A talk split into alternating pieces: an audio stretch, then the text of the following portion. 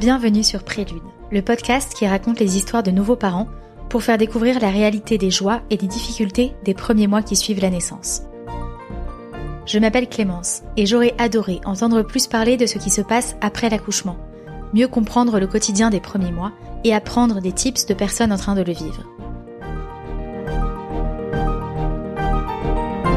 La naissance d'un enfant est un tremblement de terre, m'avait dit une amie. Ce mot m'avait marqué. Mais la grossesse et la perspective d'un premier accouchement étaient déjà tellement mystérieuses que je ne me suis pas renseignée sur ce qu'il se passe une fois que l'on revient chez soi, avec ce petit être en plus dans la famille. Je vous propose ici de rencontrer des personnes inspirantes qui vont nous raconter de manière authentique leurs premiers pas de parents, leurs surprises, leurs erreurs, leurs fous rires et tous leurs conseils.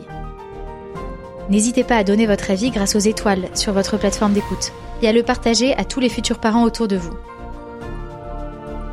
Passionné de création de produits, je vous invite à aller faire un tour sur le site de Prélude, où je vous propose les parfaits cadeaux de naissance et objets pour la petite enfance. Retrouvez la papeterie et le textile Prélude sur prélude.fr, prelude.fr. Aujourd'hui, nous recevons Adélaïde. Adélaïde est doula et maman de trois enfants. Elle a une histoire vraiment très intéressante parce que ces trois accouchements se sont déroulés de manière très différente. Une césarienne, un déclenchement avec péridurale et un accouchement physiologique chez elle, par surprise. Elle nous parle de ses accouchements évidemment, de ses grossesses, de sa vue de la maternité, de ses différents postpartum et également de sa reconversion. Elle a décidé de devenir doula pendant sa deuxième grossesse. Doula, c'est l'accompagnante des femmes pendant l'accouchement, avant et après. Donc elle nous parle de sa nouvelle vocation, de son métier au quotidien euh, et de tous ses conseils pour les futures ou jeunes mamans. C'est un épisode qui est vraiment passionnant, qui foisonne de conseils intéressants que je vous conseille d'écouter. Bonjour Adélaïde. Bonjour Clémence. Merci beaucoup d'accepter de venir euh, parler au podcast de Prélude. Merci de ton invitation. Avec plaisir. Tu as un parcours très intéressant parce que tu es maman de trois enfants. Ouais. Et en plus, tu es doula. Oui. C'est un métier qui me fascine et pour lequel j'ai plein d'interrogations. Je suis vraiment contente de pouvoir te poser toutes ces questions. Bah, je suis ravie. Est-ce que tu peux te présenter en quelques mots? Oui, alors je suis Adélaïde, euh, j'ai 30 ans. Euh, je suis mariée depuis 2018 et euh, j'ai trois enfants. Euh, Aristide qui a trois ans presque et demi, Mao qui a deux ans et Bosco qui a neuf mois aujourd'hui. Donc des enfants rapprochés. Une bonne petite tribu. Et euh, on va commencer par euh, ta première expérience de maternité. Euh, Est-ce que tu peux nous raconter euh, comment s'est passée ta première grossesse? Oui, alors euh, la première grossesse, euh, il est arrivé assez vite. Euh, on était mariés depuis deux mois, donc on savait qu'on voulait des enfants, on savait pas trop quand. On se voyait venir, quoi. On voyait venir et puis on, on- voilà, on a attendu Aristide assez rapidement. Et la grossesse, euh, je dirais que je suis pas une grande fan de cette période de grossesse. Euh, je trouve euh, j'étais fatiguée, très très très malade au début, les trois premiers mois, très très fatiguée. Bon, à peu près comme beaucoup de mamans, rien de particulier, grossesse assez classique. J'ai pris pas mal de poids. Et euh, non, ce qui a été dur, c'est que euh, je suis arrivée euh, le jour du terme euh, sans avoir accouché. et que ça faisait déjà pas mal de, de mois que j'avais des contractions, mais en fait, je ne savais pas ce que c'était que ces contractions qui me faisaient pas mal, donc les, contractions de Braxton Hicks. Et, euh, et donc, j'étais persuadée, en fait, que j'accoucherais super en avance. Et, euh, et donc, le dernier mois était ultra long parce que tous les jours, je pensais que j'allais accoucher. Voilà. Donc, le jour du terme, euh, je me suis rendue à la maternité et, euh, là, on m'a dit, madame, vous n'êtes pas prête d'accoucher encore aujourd'hui. Donc, il faudra revenir demain pour un monito, etc. Et, euh, et en effet, cinq jours après le terme, je suis retournée à la maternité encore une fois et on m'a déclenché. Voilà. Euh, on m'a déclenché, euh, c'était bon, pas du tout favorable, donc euh, je savais que je pouvais mettre beaucoup beaucoup de temps. On m'avait dit jusqu'à 48 heures pour que ça se déclenche. J'ai eu beaucoup de chance parce que en quelques heures j'ai eu les premières contractions, donc ça a très bien fonctionné. Euh, mais des contractions, mais euh, les contractions de déclenchement, c'est c'est c'est vraiment difficile. Euh, en fait, il y a pas de répit. Donc moi, je le fais pour un premier bébé, on sait déjà pas ce que c'est que euh, des contractions. Et là, je me disais, mais c'est pas possible, quoi. Je vais mourir tellement c'est douloureux tout de suite, immédiatement. On m'a mise dans un bain, puis en fait, je suis sortie du bain, j'avais trop chaud, donc je tombais dans les pommes, enfin bref. Puis bon, à je sais même plus combien de centimètres, assez rapidement finalement, j'ai eu une péridurale que je souhaitais, qui était prévue dans mon, dans mon, dans mon projet de naissance que j'avais pas écrit, mais enfin, en tout cas dans mon imaginaire d'accouchement. Et puis, euh, et puis en fait, euh, à 6 cm, je crois, si je me souviens bien, euh, le cœur de mon bébé en fait euh, ralentissait trop et il avait du mal à, à reprendre euh, à reprendre un bon rythme après chaque contraction. Faut dire que ces contractions euh, super violentes qui durent pendant aussi longtemps, on se demande bien comment les bébés font. Et, euh, et voilà. Et en fait, ça s'est du coup terminé en césarienne d'urgence. En quelques minutes, les sages-femmes, les équipes étaient super. Hein, les sages-femmes ont été super. Elles m'ont prévenu un peu en amont de ah, bah, dans un quart d'heure, si c'était toujours comme ça, on part en césarienne. Donc je savais que ça pouvait arriver. Mais c'était, ça a été un petit coup dur quand même même si je l'ai pas hyper mal vécu parce que je crois que j'avais tellement pas euh, imaginé ce que c'était qu'un accouchement. Enfin, pas plus que ce qu'il y avait dans les films, quoi. Je m'étais pas tellement projetée que euh, bah, j'ai pris comme c'est arrivé. Oui, il y a eu un coup de blues au moment où euh, je suis partie au bloc, mais mon mari était avec moi et et puis quand j'ai entendu le, le le, le, médecin qui me disait ça y est, je suis en train de faire naître votre bébé, vous pouvez le pousser, etc. Je dis pousser, qu'est-ce que je voulais que je pousse? Moi, je suis complètement complètement euh, endormie. Je dis bon, ça doit être très gentil de sa part, je vais faire ce que je peux, mais je vois pas très bien ce que je vais pousser. Et il paraît finalement quand même si ça aide les, les médecins. Euh, donc euh, le gynéco m'a voilà m'a dit ça y est, votre petit garçon est né. C'était une surprise, on savait pas que c'était un garçon même si j'en étais complètement persuadée. Euh, voilà. Que c'était un garçon. Ouais, c'est vrai. Ah je savais au plus profond de moi que c'était un garçon, c'est fou. Euh, et donc voilà, il nous a demandé comment il s'appelle. Il m'a dit, je l'avais même pas vu qu'il disait oh c'est un petit blond. Alors j'étais mort de rire. Je dis blond de quoi, de d'où? Bon mon mari est blond quand même, donc c'était pas complètement hasard. Voilà, on lui a donné son prénom. Il est parti assez rapidement euh, avec mon mari. J'ai juste vu un bout de un bout de bras ou un bout de pied, je sais pas très bien. On l'a pas posé sur toi? Non, on l'a pas posé sur moi. Ah, Il fallait qu'il soit aspiré, donc euh, il avait du mal à atterrir. Euh, et en fait, bon voilà, après il était en, il était en, il a été en, enfin avec le pédiatre dans une petite salle où ils l'ont aspiré, tout allait très bien. Je crois que mon mari a mis un peu de temps avant d'atterrir. On lui a proposé du pot à pot, je crois. Il était pas prêt. Il dit, euh, non, non, mais il est bien là. voilà. Puis moi, je me suis retrouvée en salle de réveil. Là, c'était très long pour le coup. Très long avant qu'on m'amène mon bébé. Euh, ça, j'ai trouvé ça euh, horriblement long. Je, je sais pas ce qui, surtout que mon mari m'a dit, je sais pas très bien ce qu'on attendait, ce qu'il allait très bien, Aristide mais euh, j'avais toujours pas vu ce bébé. Et, ah euh, et t'avais pas de nouvelles de ton mari non plus? Alors si, heureusement, j'avais une petite euh, auxiliaire qui était là, qui faisait des allers-retours, qui me disait tout va bien, il va très bien, votre mari va bientôt venir, ils sont en train de l'habiller. Et ça, typiquement, aujourd'hui, quand je relis l'histoire, je me dis, bah, en fait, ça, ça m'a fait quelque chose. J'ai jamais vu mon bébé tout nu, en fait, à la naissance on me l'a amené, il était tout habillé. Alors, en plus, il explosait dans son pyjama euh, zéro mois, j'imagine, comme toutes les nouvelles mamans. Il faisait 4 kilos, donc il n'avait même pas réussi à fermer le body, quoi. Donc, tout était ouvert. J'ai dit, mais qu'est-ce que c'est que ça? Voilà, on m'a amené un bébé tout, tout habillé. Et euh, alors, vaguement, ils ont un peu ouvert pour le mettre contre moi, mais les premières photos et tout, il est déjà habillé, ouais. ouais. Donc ça, c'est un peu... Euh, en relisant, je me disais, bah ouais, ça, typiquement, ça m'a ça m'a fait quelque chose sans que j'en aperçoive. C'est pour ça que. Ah oui. Ouais. Donc voilà. Et puis après, euh, cinq jours à la maternité hein, pour les césariennes, c'était c'était le, le, protocole dans cette maternité là. Euh, ça s'est bien passé? T'as réussi à, à, créer un lien avec alors, ton fils? Oui, tout de suite. Pour le coup, moi, je suis tombée amoureuse de ce bébé euh, avant même de le voir, je crois, juste en l'entendant à la naissance. Et en, quand on me l'a, quand on, quand j'ai vu mon mari arriver avec cette espèce de toute petite dans les bras, euh, je crois que c'est la famille que j'ai aimée d'un coup. Ouais, euh, autant ce petit bébé que cette famille qu'on créait tous les trois. Et, euh, oui, oui, le, séjour à la maternité s'est super bien passé. La seule chose, c'est que j'ai beaucoup pleuré. Mais ça, j'étais pas inquiète de pleurer parce qu'on m'avait dit que c'était le baby blues et que c'était voilà hormonal, normal, etc. Les sages-femmes étaient assez rassurantes. Et la seule chose, c'est que j'ai eu beaucoup de visites parce que je suis une famille très nombreuse. Euh, on est huit enfants et mon mari sont quatre. Et, euh, en fait, euh, j'étais tellement heureuse de montrer mon bébé à tout le monde, mais que j'en voulais des visites. Je, je, je, disais pas du tout non. J'avais toutes mes meilleures copines qui venaient, etc. Je faisais un peu partie de celles qui avaient les premiers bébés dans mes amis proches.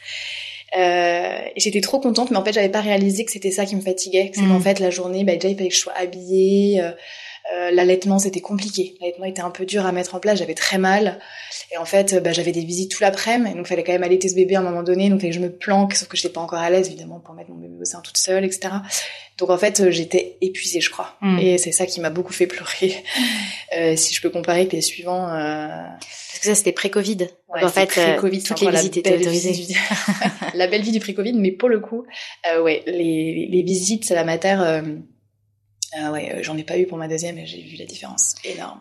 Tous les invités du podcast qui ont eu les deux, les cas pré et post-Covid, disent qu'ils veulent pas de visite, même si ça réouvrait, ils demandaient plus de visite à la maternité. Ouais, ou à la rigueur juste euh, votre mère, enfin en tout cas quelqu'un. Je crois que c'est ça qu'il faut se dire. C'est euh, là, je, je, prends un peu le rôle de la doula, mais moi souvent ce que je demande aux mamans, me dit qu'est-ce que t'en penses? Il faut que je fasse j'accepte les visites ou pas? Parce qu'il y a beaucoup de maternelles qui ont réouvert les visites.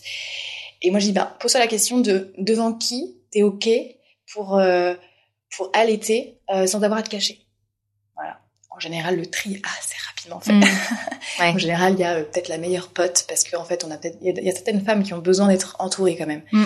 Je dis pas que c'est pas de visite du tout parce qu'il y en a certaines qui ont vraiment besoin d'avoir leur mère, par exemple, c'est hyper important. Moi, j'avais pas ma mère qui était hospitalisée à ce moment-là en plus, euh, de son côté dans une autre un autre hôpital parisien. Euh, et du coup, je, je, je, peux très bien comprendre euh, ce besoin d'avoir sa mère ou sa meilleure amie ou sa sœur ou quelque chose comme ça. Mais en tout cas, voilà, se poser cette question-là de qui, euh, devant qui je serais, euh, je peux montrer ma poitrine sans que ça soit gênant. Oui, oui. Oui, puis tout ce qui va avec aussi, euh, toutes les suites de couches. Exactement. On peut avoir des petites traces de sang. Ouais, exactement. Voilà. On n'est pas forcément. Mm, mm. oui, parce que ça ne pas presque c'est pas le sujet mais il y a d'autres voilà exactement c'est en tout cas devant qui tu es complètement à l'aise et toi dans l'état dans lequel tu es oui c'est ça. Ouais. Ok. Ouais. Donc ensuite, vous êtes rentré à la maison à Troyes On est rentré à la maison à Troyes et euh, j'étais tellement contente, j'en pouvais plus. C'est la canicule, c'était fin juillet 2019, il faisait une, une, chaleur de bête. Pas de clim dans la mater parce qu'on m'a expliqué que c'était mauvais pour les bébés, pour les mères, euh, voilà. Mon bébé était en couche toute la journée alors que j'avais en tête qu'il fallait le sur surcouvrir au début. bah non, lui était vraiment, il était tellement chaud. Je suis rentrée chez moi et euh, et là, mais tellement heureuse de rentrer à la maison. Je crois que je j'idéalisais un truc de fou. Et bon, bah, 2019, il n'y avait pas encore le congé euh, pas hyper long. C'était fin juillet, donc mon mari avait gardé son congé, euh, c'est quelques jours de congé euh, paternité pour euh, quand on serait en vacances, enfin, quand il, enfin voilà, pour prolonger ses vacances. Donc c'était pas tout de suite, tout de suite. Donc il est reparti un peu travailler. Et en fait, là, ça a été un peu la douche froide parce que j'étais hyper heureuse avec mon petit bonhomme là, mais je pleurais. Et en fait, je disais mais pourquoi je pleure alors que je suis super heureuse? J'étais un peu seule quoi. Tout le monde était parti en vacances, clairement, mm. fin juillet. Euh, euh, et en fait, euh, l'allaitement était ultra dur, ultra ultra dur. J'ai vraiment cru que j'allais et je tenais tellement à allaiter mon bébé que je c'était pas une option d'arrêter et en même temps je souffrais le martyr c'était horrible. Je me souviens d'appeler ma mère elle me dit mais qu'est-ce que je fais là? Je je peux plus allaiter il me fait trop mal c'est mm. horrible et tout. Elle me, dit, elle me dit mais moi je sais pas ça fait, bon ça fait pas si longtemps qu'elle avait pas allaité mais ça fait longtemps puis elle a jamais allaité longtemps. Elle me dit mais oh, je sais pas. Elle me dit ben je sais pas t'as pas un tire-lait? Je sais quoi un tire-lait? C'est pas pour les primas ça. Fait mais non non non. Je dis bah non mais où est-ce que je trouve ça? Elle me dit bah je sais pas.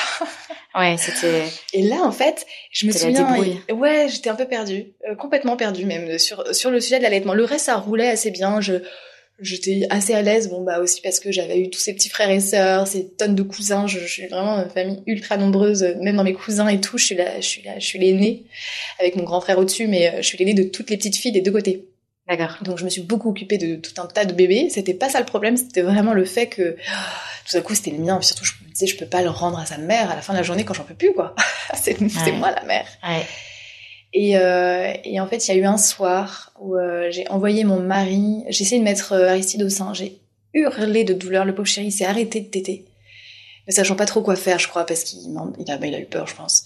Et puis il avait faim puis en même temps euh, bon voilà. Et puis comme il faisait chaud il buvait tout le temps. Et là, j'ai dit à mon mari, écoute, tant pis, va me chercher, va, à la pharmacie, il était 21h, tu vas à la pharmacie, tu achètes du lait en poudre. Je savais même pas comment on faisait un bib de nourrisson. Je savais même pas quel était le, truc, je m'étais pas du tout renseignée dessus, moi. Il est parti acheter un biberon, il est revenu, mais je, pleurais de me dire, c'est pas possible, j'ai un biberon à mon bébé qui avait six jours, je pense ça faisait un jour qu'on était rentrés. Et en fait, euh, j'ai donc donné des biberons à mon bébé pendant un peu au pif, un peu quand il à la demande.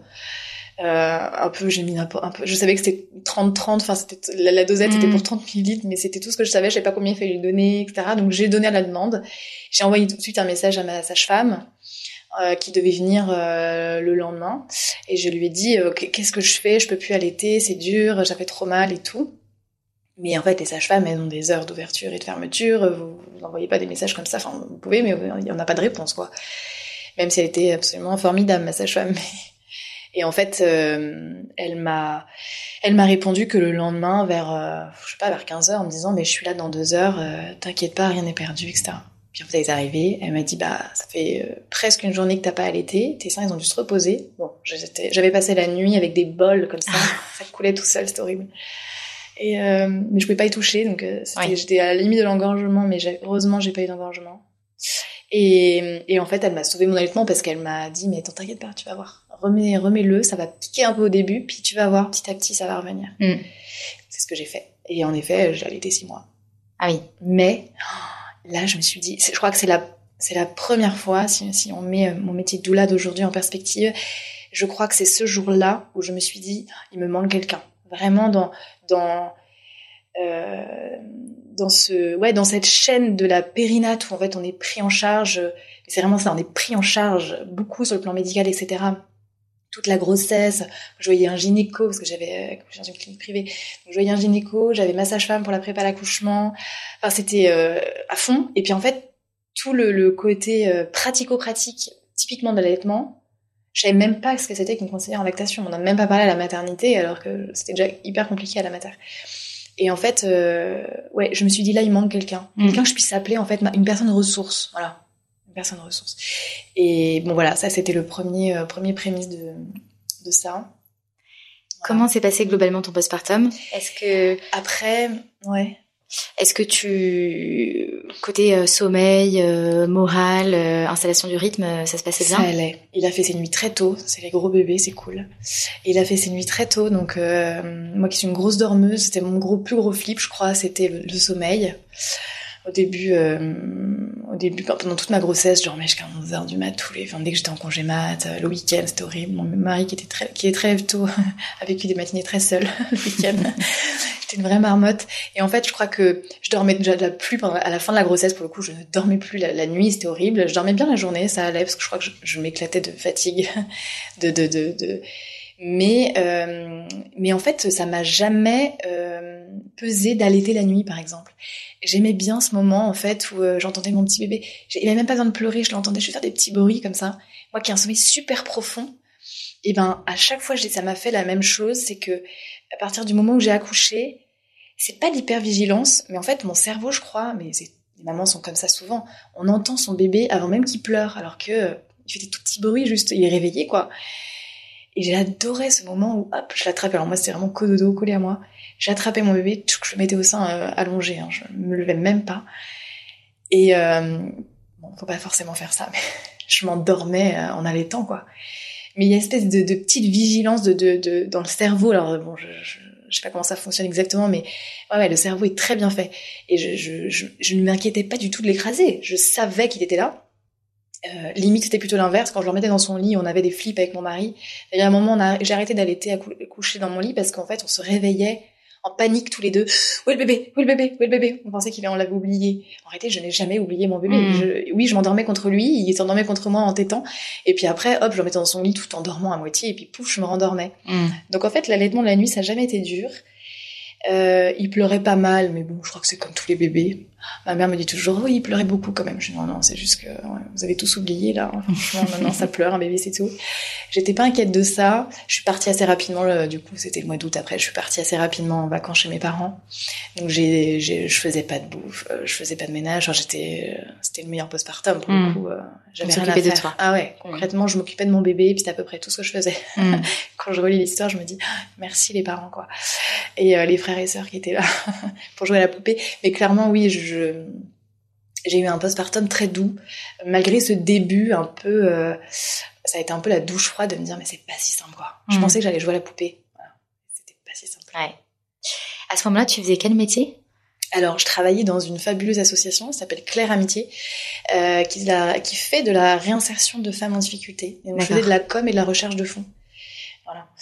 Euh... Il y avait déjà un lien assez fort avec la femme. Oui, alors c'est amusant, tout le monde me dit ça. En réalité, je suis pas, je sais pas si c'est très lié. En fait, j'étais au siège, donc j'étais pas beaucoup en lien avec ces femmes. Mais oui, c'est amusant parce que vraiment, il y, a un, il y a un lien. Et, et, et, pour la petite anecdote, d'ailleurs, quand euh, quand j'ai décidé de, de, de, de, me lancer dans cette formation de doula, J'en ai parlé à ma boss et et je lui dis, oh, j'aimerais bien, même, euh, c'est une association, donc des associations pas beaucoup de moyens. J'ai dit, oh, moi, j'aimerais beaucoup, beaucoup euh, pouvoir après, euh, plus tard, quand j'aurais, j'aurais fait ma formation, etc., j'aurais commencé, j'aimerais énormément pour accompagner ces femmes-là aussi, parce qu'il y, a un centre maternel qui accueille des femmes enceintes, qui sont en difficulté, en rupture familiale, etc. Et je lui avais dit, oh, j'aimerais bien même bénévolement venir. Et elle m'avait répondu, mais pourquoi tu veux faire ça bénévolement et les associations pour te payer. et je m'étais dit, ah bah oui, j'ai pas du tout pensé à ça. Moi, j'étais, mais c'est vrai qu'il y y avait quand même ces petits liens de me dire, bah ouais, en fait, euh, toutes, ces, toutes ces années, bon, j'ai passé quatre ans et demi dans cet assaut. J'ai beaucoup aimé, mais euh, mais du coup, c'est vrai qu'il y avait ces petits liens quand même. Mm. Ouais. Et donc tu es retournée travailler après ton accouchement? Alors ouais, enfin, après ton... non j'ai pris congé maternité? J'ai congé, pris un congé parental et euh, et j'ai repris le boulot en janvier. Ok. Voilà, j'ai accouché en mois de juillet. J'ai repris le boulot en janvier, parti à la crèche. Et euh, je suis repartie au travail, euh, c'était cool, j'ai repris un 80%, donc c'était tranquille, je rentrais, en fait je travaillais tous les jours, mais je rentrais tôt le soir, comme ça je mm. pouvais chercher euh, mon petit bonhomme à la crèche, euh, pas trop tard, profiter de lui avant que ça soit le bain, le dîner. Bon, je, je dis le bain, le dîner en, comme si c'était un truc euh, à fond, mais en fait avec un c'était hyper cool. on se dit ça euh, quand on en a plusieurs après coup. Parce qu'aujourd'hui c'est le tunnel, mais je trouve qu'avec un ça allait. mais voilà, donc je suis repartie travailler et, euh, et puis après il y a eu le confinement. Oui. Quand on est parti en confinement, euh, c'était quoi, c'était mois de mars En mars. En mars. Oui, c'est ça, en mars. Et je pense que ça faisait une semaine qu'on était en confinement. Et là, je fais un test de grossesse qui est positif. Et on attendait le deuxième. Waouh. Et là, euh, alors c'était euh, moitié une surprise à vrai dire, parce qu'on avait très envie d'avoir des enfants rapprochés quand même, mm. en, un, en, un, et deux. On, on, aimerait bien une famille nombreuse, mais bon, peut-être pas jusqu'à huit, hein, mais quand même une famille un peu nombreuse. Mais on s'était dit qu'on aimerait bien avoir des enfants rapprochés. Bon voilà, je pense que euh, Mao est arrivé peut-être un mois ou deux euh, plutôt que prévu, mais bon, oui. on était tellement heureux, enfin franchement, puis en confinement, le pied quoi, j'étais nauséeuse de nouveau au bout de, au bout de trois jours, donc ça c'était trop bien. Mais euh, bon, on était confinés chez mes beaux-parents, donc on leur a dit tout de suite parce que bah, l'alimentation change. Euh, puis j'allais, je savais que je commençais déjà à avoir des nausées et tout, donc euh, bon, ça allait être compliqué de le cacher. Et puis, et puis voilà, grossesse qui a beaucoup ressemblé à celle d'Aristide. Je pas adoré ça, mais bon, c'était pas, c'était pas si pire, comme on dit.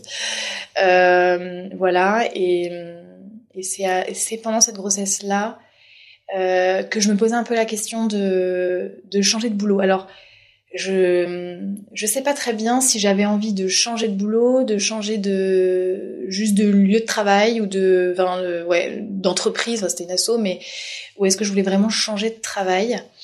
Je savais que dans l'association dans laquelle je travaillais, je je pourrais pas évoluer plus que que là où j'étais. Euh, donc ça, bah voilà, ça faisait quatre ans et demi que j'y étais. Je, mm. je, me disais, je vais pas passer euh, toute ma vie sur ce poste-là, euh, même si j'étais vraiment heureuse dans cet assaut. Mais voilà. Et en fait, en, en réfléchissant, j'ai dit, mais je vais peut-être faire un bilan de compétences. J'en avais parlé à la RH de mon asso et tout. Elle m'a dit, bah ouais, faire un bilan de compétences et tout. Et puis en fait, euh, enceinte, forcément, on se replonge dans tout ce qui est mater... Euh, enfin, périnatalité, quoi. Et puis je me disais, oh là là, mais j'adorerais être sage-femme, mais en fait, tout le côté médical, ça, non, c'est vraiment pas mon truc.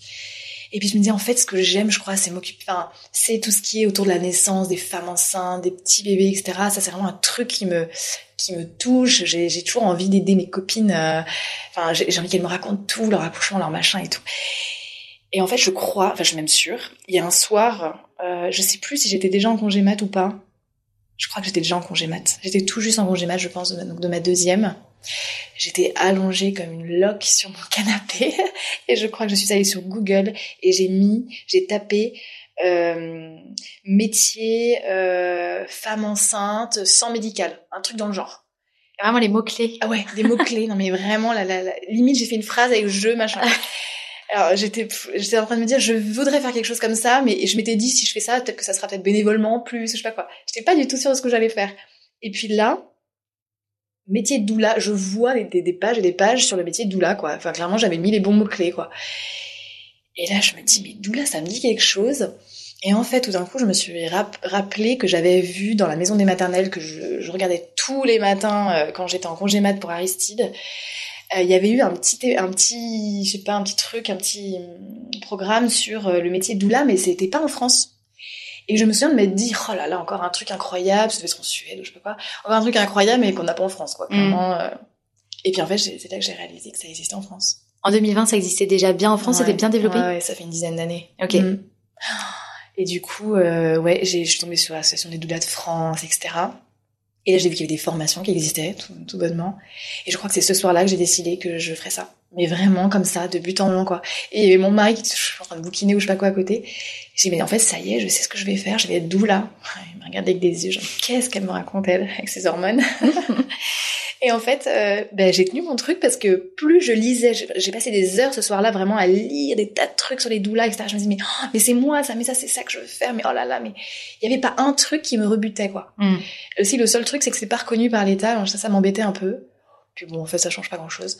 Mais, euh, donc j'ai cherché les formations, j'ai j'ai envoyé... Euh, j'avais même pas encore accouché, ouais. J'étais toujours en congé mat euh, avant l'accouchement de grossesse. J'ai envoyé un dossier au Doula de France pour la formation, euh, à la formation des Doula de France, tout en me disant bon, euh, il y a 200 candidatures et 20 inscrites, hein, donc. Euh... C'est un dossier euh, que tu constitues avec Ouais. une aide de motivation. Ton exactement. il nous demande un chemin de vie, donc on doit raconter un peu, voilà. Et, euh, et puis un petit chèque. Ouais. Et puis voilà. Donc j'ai envoyé ça, tout en me disant bon, je sais qu'il n'y a pas beaucoup de place. Et puis c'était des formations euh, qui lieu. J'en ai ouvert, j'en ai envoyé une, euh, une candidature à Paris et une à Bordeaux. Je me souviens mes parents à, ce moment-là habitaient Bordeaux. Je m'étais dit bah nickel, j'irai passer un week-end par mois à Bordeaux chez mes parents. Et, euh, et c'était des formations qui étaient plutôt le week-end, si je me dis pas de bêtises. Parce qu'au début, j'étais, je, pensais continuer à bosser, ret- retourner dans ma, dans mon asso et, euh, et faire cette formation en parallèle. Et puis une fois que j'aurais fini ma formation, euh, je quittais ma boîte, enfin mon asso. Et puis en fait, euh, je me suis dit, il faut quand même que tu regardes ailleurs ce qui existe. Et c'est là que je suis tombée sur euh, la formation que j'ai du coup, du coup faite, euh, qui s'appelle Cybelle. Euh, c'est l'école Doula, tout simplement, qui, est, qui est qui est donc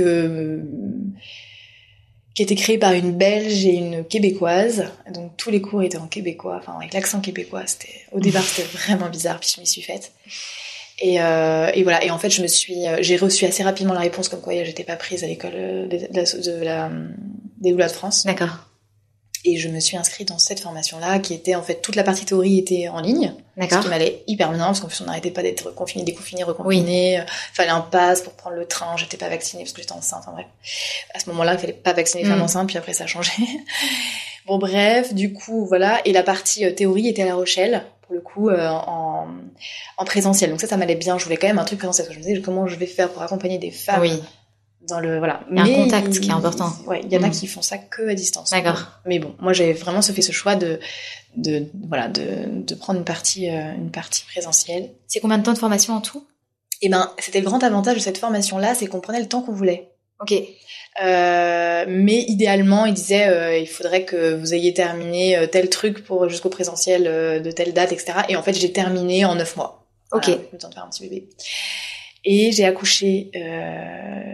J'ai pas pas commencé ma formation. J'ai accouché au mois de décembre, 12 décembre euh, 2020 euh, de ma petite Mao et euh, cet accouchement-là a été assez classique, euh, si ce n'est que le démarrage, j'ai fait une dystosie du démarrage, je ne sais pas que ça existait, c'est-à-dire que le démarrage, en fait, j'ai stagné, mais moi dès le démarrage, voilà. Donc il y a une femme qui stagne à 7 cm, moi c'était à 1, ce qui était un peu horrible parce que pareil, je suis allée à la maternité, je suis revenue parce qu'on m'a dit, madame, vous avez le temps et tout. Surtout j'avais une césarienne pour l'aîné, donc c'était comme si j'avais pas eu Mm. tra- enfin, pas, pas eu d'accouchement déjà. Ah oui, alors ce que j'oublie de dire, qui est assez important, c'est que euh, je me suis inscrite en formation, mais euh, non, c'est là que je dis une bêtise, c'est que je, oui, oui, c'est ça. Je me suis inscrite en formation, mais je m'étais dit euh, pour être doula, ce qui est complètement idiot hein, aujourd'hui, maintenant que je, je- que j'ai réfléchi, mais pour être doula, je voulais absolument expérimenter la voix basse Mm. je me disais, je vois pas comment je peux accompagner des femmes à préparer un projet de naissance voix basse sans avoir expérimenté la chose. Bon, aujourd'hui, j'ai appris que c'est pas du tout vrai, parce qu'il y a même des femmes qui n'ont pas d'enfants qui sont doulas. Oui, c'était ma question. On peut ne On jamais peut. avoir accouché et accompagner des femmes Tout à qui, fait. qui accouchent. C'est bon, c'est très différent parce qu'en effet, il y a un peu de l'ordre de la transmission, Mm. mais en réalité, il y a beaucoup de choses qu'on sait sans avoir vécu. Oui, Voilà. et puis d'ailleurs, les femmes qui ont déjà accouché par le bas peuvent pas accompagner des femmes qui vivent quelque chose de très différent. Voilà. en fait, tout est tout à fait possible à partir du moment où on est formé et qu'on sait comment ça fonctionne, etc. Donc en effet, il y a des femmes qui n'ont pas d'enfants et qui, qui sont doulas.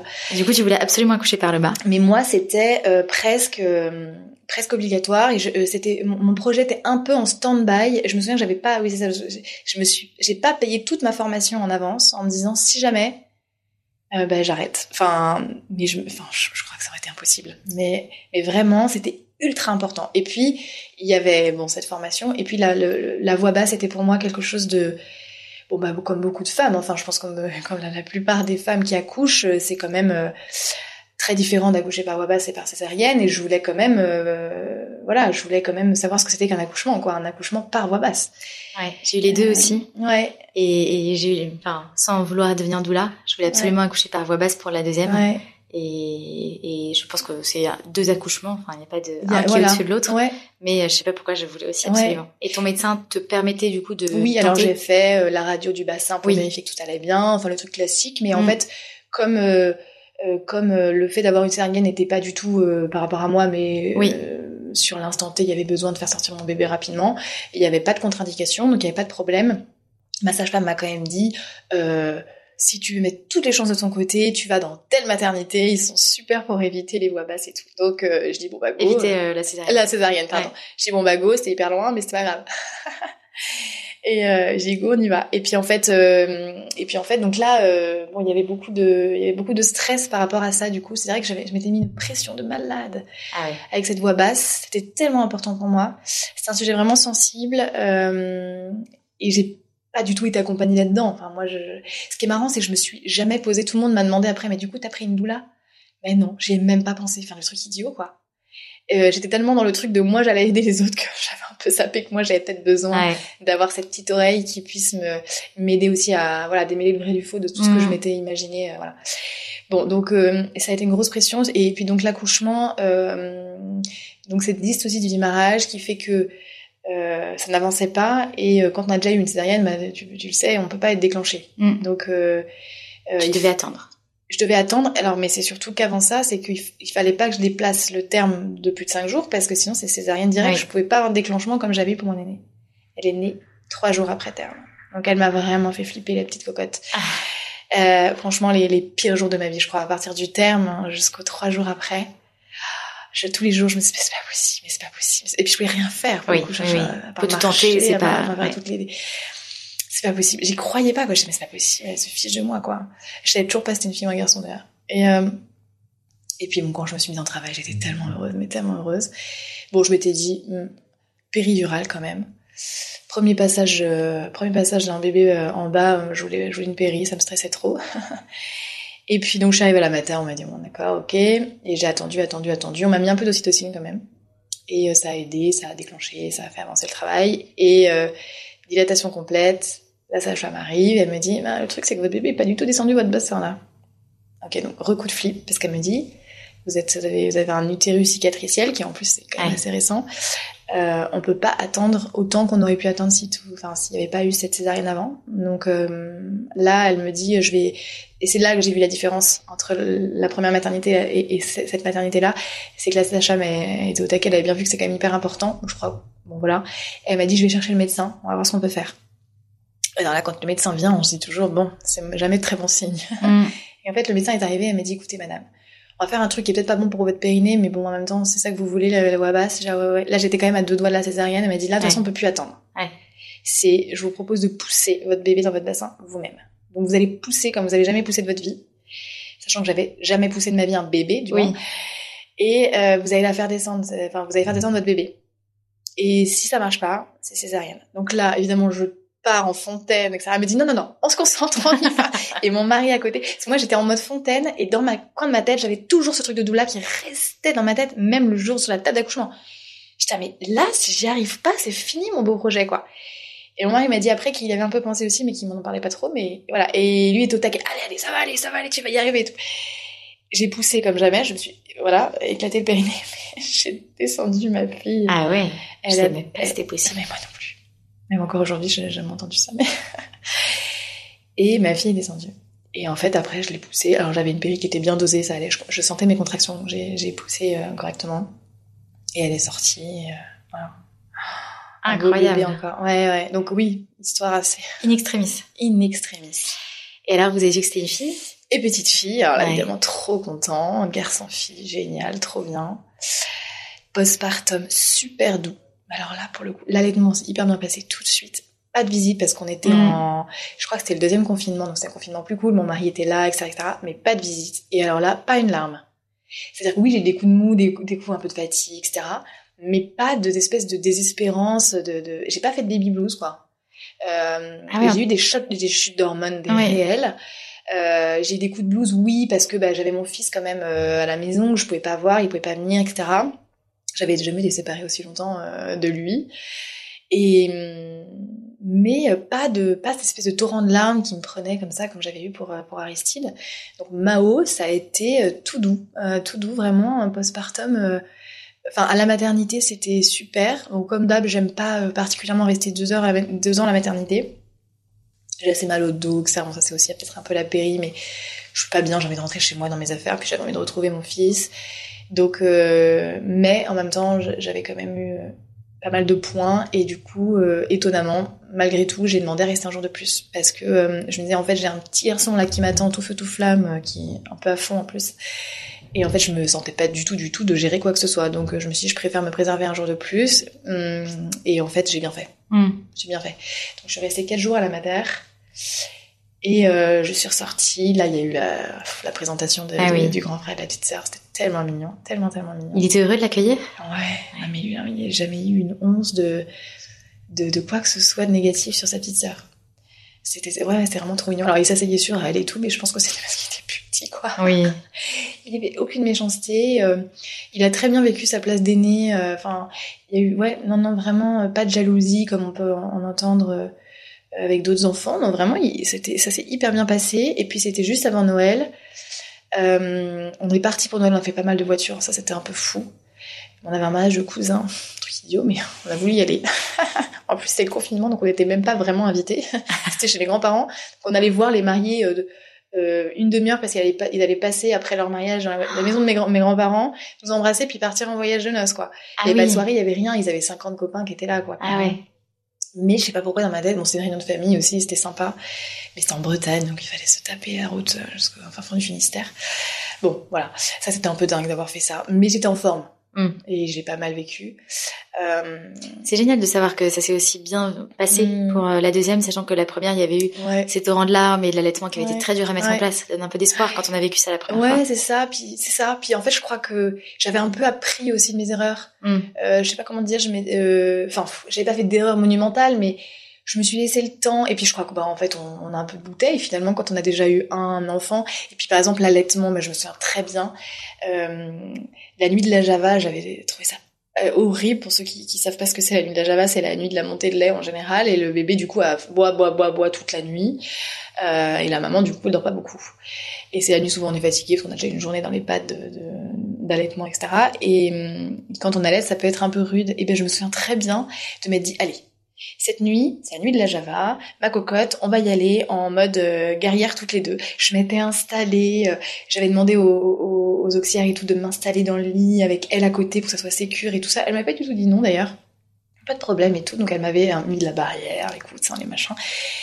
Et en fait, euh, à chaque fois qu'elle se réveillait pour boire, elle buvait, elle buvait, et je me disais, allez, c'est parti. Puis je me, je me redressais un peu, je l'allaitais, puis elle, je l'ai pas du tout, était allongée, c'est très drôle. Je sais pas pourquoi d'ailleurs. Euh, non, la seule différence, c'est qu'elle pleurait beaucoup. C'est Ah un oui. bébé qui a beaucoup pleuré.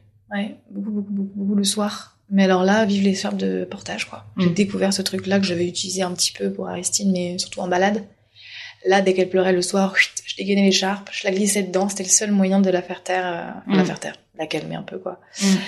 Les, les pleurs du soir, euh, ça, euh, waouh, C'est éprouvant ça. hyper éprouvant. Ah ouais, ouais. J'avais eu ça pour mon aîné, mais je, ça je crois qu'en fait, il y avait suffisamment de relais pour que ça me, ça m'ait pas beaucoup pesé. Ah là, ma fille, c'était dur, dur, dur, mais en même temps, euh, ouais, ça, c'était, je crois que c'est ce qui a été le plus dur, et elle a fait ses nuits très tard. Enfin, elle a fait cette nuit, je sais pas, vers 7 mois, un truc comme ça. Euh, en termes de pleurs, ça a duré Ouais. combien de temps vraiment cette période pour les parents qui sont en vivre ça Ouais. Alors ça, c'est vraiment les pleurs de décharge. Euh, je dirais que ça a commencé pff, assez, euh, assez 15 jours, peut-être un truc comme ça. Ouais. Et, Et, ça dure. Alors le pleur en lui-même, c'est très aléatoire, mais en général, c'est à la tombée de la nuit. J'ai remarqué ça. C'est souvent un peu à la tombée de la nuit, et c'est le soir parce que ce qu'on appelle les pleurs de décharge, c'est qu'en fait, les enfants, ils accumulent des ces bébés, ils accumulent énormément d'informations dans la journée, que ça soit des couleurs, des lumières, des voix, des odeurs, etc. Pour eux, tout est nouveau, donc en permanence, il y a des nouvelles, nouvelles choses. Et en fait, c'est un peu comme si le cerveau disait "Ouh, j'en peux plus." Et du coup, euh, il y a ce pleur de décharge où on peut rien faire, c'est juste qu'il y a un trop plein en fait, et ils ont mm. besoin d'exprimer ce trop plein et de faire sortir ce trop plein. C'est comme nous quand on est énervé, qu'on crie, on crie, ça, ça va rien changer. Mais en fait, c'est juste qu'on a besoin de sortir le trop plein. D'ailleurs, demander à quelqu'un de pas crier quand il est énervé, euh, ça n'a aucun mm. sens parce qu'en fait, si on crie, c'est qu'on a besoin de, de, faire sortir. Alors bien sûr, quand on est adulte, on peut se, se, se réfréner, et se dire bah peut-être que je crierai un peu plus tard ou crier dans un coussin, ou j'en sais rien. Mais un enfant, on peut pas lui demander de, de ne pas crier à ce moment-là donc c'est assez euh, normal, c'est même complètement normal. C'est pas systématique, il y a des bébés qui font pas ça parce que bah, peut-être que justement on, fait, on fait peut-être plus attention euh, à ce qu'il y ait moins d'interaction, moins de bruit, moins etc. Euh, et moi j'ai remarqué ça, oui oui, les jours où on avait de la visite par exemple, mm.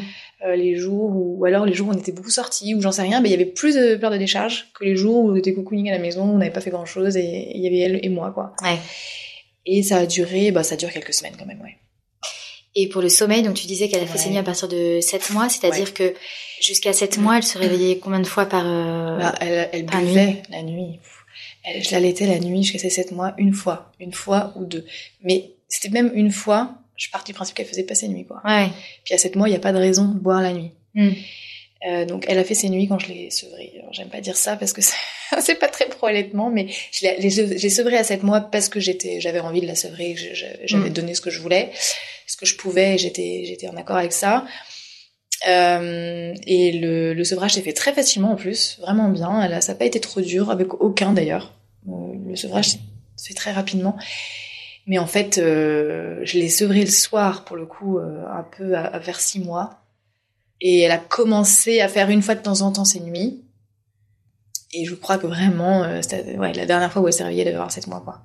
Mm mais c'était dur parce que ouais j'avais aucune j'avais aucune... la nuit pour le coup je trouve qu'à partir du moment où c'est plus des nourrissons où ça paraît normal ce que je disais moi j'adore allaiter la nuit pareil avec elle c'était alors je l'allaitais pas allongée parce que j'avais trop un souvenir de me réveiller en faire un sursaut avec mon mari donc je me plutôt je me levais j'allais dans le salon euh, où je me mettais dans mon lit au pire mais hum, je me, je me relevais mais je dormais complètement assise avec ma petite fille au sein mais euh, mais mais ouais, je trouve plus cette patience. Euh, ouais, c'est ça. Je trouve qu'à un moment donné, mm. quand euh, quand il y a plus besoin normalement que l'enfant boive la nuit, quand le pédiatre vous dit non là il y a pas de raison, bah là on n'a plus la patience en fait. On se dit mais c'est pas normal. Ouais, ouais. Mon bébé n'est pas normal.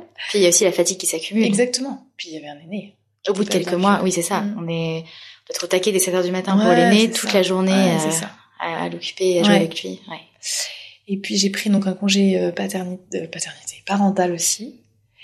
Euh, et en fait, c'est là que je ne suis pas retournée bosser dans mon D'accord. Voilà. T'as enchaîné euh, directement avec ta formation? Ouais. En fait, je me suis dit, mais en fait, je vais me mettre à fond dans cette mm. formation-là. Euh, donc j'ai j'ai quitté mon asso. Et voilà. Et donc ça m'a permis de faire ma formation. Et puis euh, et puis cette formation-là. Alors c'est ça qui était un peu chaud patate parce que j'ai commencé ma formation. Euh, C'était quand? Euh, Je sais plus j'ai dû la commencer. Euh... Oui, si c'est ça. J'ai dû la commencer juste avant l'été 2021. Mm. J'ai fait, j'ai commencé vraiment vaguement euh, avant l'été et euh, quelques cours quoi. Et puis euh, et puis au mois d'août, autour du 15 août, je sais plus quelle est la date, mais autour du 15 août. Euh... Une bonne nouvelle? Bah, un nouvelle un peu dur, un peu dur. Ouais, là, euh, clairement, j'avais, ouais, j'avais, j'avais allaité jusqu'à 7 mois, puis bon, moi, j'ai pas de retour de couche, donc j'allais, j'allaite. Et il y a eu ce retour de couche et puis après de nouveau une grossesse. Et ça, pour le coup, ça a été un peu le, le ouais, ah le coup de massue. Ça a été dur, très très dur. Ouais. J'étais chez mes parents quand j'ai fait ce, j'avais, j'avais un mariage le lendemain. Enfin, j'avais un mariage et mon mari me dit non, attends, pas un mariage sans avoir fait un test de grossesse. En fait, moi, je, je sentais que j'étais enceinte. J'avais de retard dans mes règles, etc. Et en fait, il me dit tu fais un test de grossesse. J'ai dit non, mais moi, je Je, regardais sur les forums, est-ce que euh, le cycle revient normalement tout de suite après le retour de couche ou est-ce que machin Tout le monde mettait, c'est pas moi qui posais les questions, mais je n'étais pas la première clairement. Et tout le monde était, bah fais un test de grossesse, tu sauras. Et moi j'ai non, je pars de test de grossesse. Et en fait au fond de moi, je pense que je le savais. Et mon mari m'a dit, il question qu'on ait un mariage sans que t'aies fait un test de grossesse. Attends. Et donc c'est lui qui me l'a acheté un peu euh, un peu forcé entre guillemets enfin c'est lui qui l'a acheté mais une fois que je l'avais dans les mains évidemment que j'avais envie de savoir quand même et là ouais ça a été le coup de ouais le coup de massue c'était vraiment un petit bébé complètement surprise là grosse surprise et surtout euh, en fait c'est marrant parce que euh, donc j'étais chez mes parents donc j'ai tout de suite dit à ma maman qui avait eu des enfants rapprochés aussi donc je me disais elle, veut me comprendre Mais euh, elle me dit mais regarde tes enfants. Ma fille tenait à peine assise. en plus ils étaient tous les deux dans ma chambre là. Ils comprenaient rien évidemment, mais elle me regarde comme ils sont ils sont simples, ils sont faciles, ils dorment la nuit, ça y est, ça roule, ils sont hyper cool. J'ai mais non mais c'est même pas avoir un bébé là, c'est la grossesse. J'ai pas envie d'être enceinte. Là j'ai oh, je viens de finir l'allaitement quoi. Je, mhm. je retrouve un tout petit peu mon corps quoi je peux recommencer à prendre l'apéro, enfin un truc idiot, mais manger ce que je veux, etc. Et la grossesse, là, pas envie. Et puis, je dis, mais en plus, je commence ma formation de doula, en fait. Donc, euh, j'ai tout arrêté, j'ai quitté ma boîte, etc. Puis, en fait, j'ai fait mes petits calculs. Et j'ai dit, mais en fait, je peux faire ma formation avant d'accoucher. Donc là, déjà, ça m'a un petit peu enlevé un poids, mais mmh. j'ai bon, quand même mis 48 heures. Euh, oui.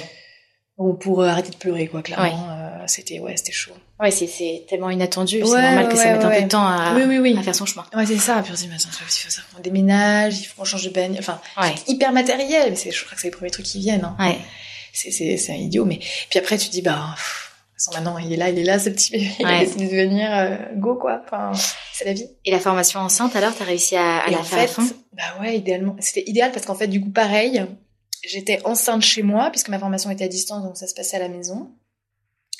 Donc c'était en fait idéal. Pareil, j'étais hyper malade. Puis là, le, le, le récupérer les, les, enfants le soir. Moi, j'étais toujours malade le soir. Ça m'a toujours fait rire les nausées matinales. Moi, c'est plutôt les, les nausées du soir. C'était toujours à l'heure où en fait, je crois que mon corps euh, se laissait aller. Alors qu'en fait, il aurait pas fallu. Parce que je récupérais mes petits et euh, chez la nounou là. Et en fait, euh, ils arrivaient. Et puis là, en fait, tout d'un coup, j'avais hmm. envie de vomir. Enfin, c'était horrible.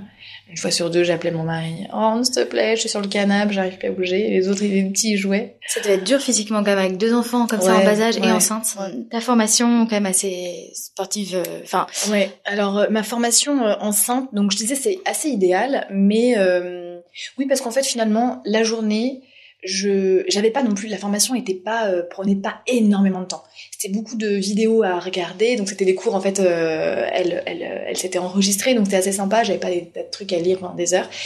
Euh, j'avais encore ma fille avec moi au départ euh, et en fait ça allait ça mm.